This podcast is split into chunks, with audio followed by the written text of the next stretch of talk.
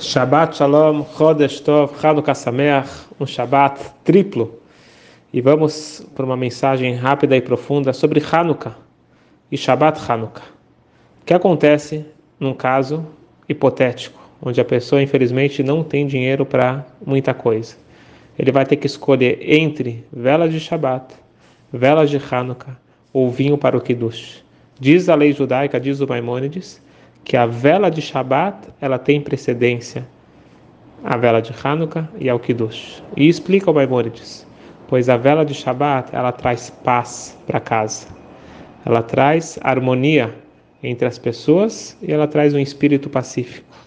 E é sabido que todo o objetivo da Torá, do judaísmo, é fazer paz no mundo.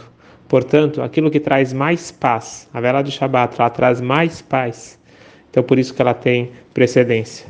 A gente espera que esse caso nunca aconteça, mas aqui a gente tira a forte mensagem da importância da paz na nossa vida. E continua Maimônides que Deus ele está pronto a que seu nome seja apagado, contanto que isso traga paz entre um casal. E daqui nós tiramos a grande força da Torá. Darchea darchei noam vechol nitevotea shalom. Que os caminhos da Torá são agradáveis. Os caminhos da Torá levam para a paz. É interessante que essa lei Maimônides ele coloca dentro das leis de Hanukkah, porque aqui mostra a essência de Hanukkah. Vamos lembrar que Hanukkah foi um momento onde o nosso povo, ou melhor, a nossa identidade, o judaísmo ele estava sendo ameaçado. Qual que foi a forma de combater isso? Não foi com, com, com conversas, com diálogos, algo que os gregos gostavam muito dos diálogos filosóficos. Foi com alto sacrifício, Messirut Nefesh.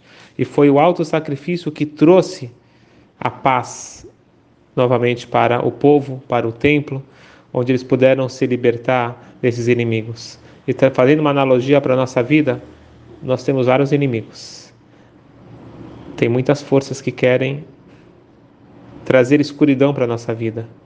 A forma pacífica de resolver isso não é com conversa, com argumentação.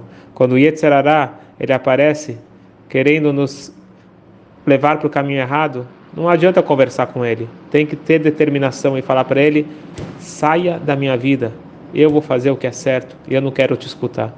É justamente com a luz, com a luz forte, não é briga, é quanto mais luz, um pouco de luz dissipa muita escuridão quando se falar de muita luz. Então esse Shabat é um Shabat com muita luz. É o Shabat que junta Hanukkah, junta Rosh Chodesh. Amanhã vão sair três Sifrei Torah, momento que onde nós podemos captar essa força e essa luz que possa nos iluminar e irradiar o ano todo. Shabbat Shalom, Hanukkah Sameach e Chodesh Tov.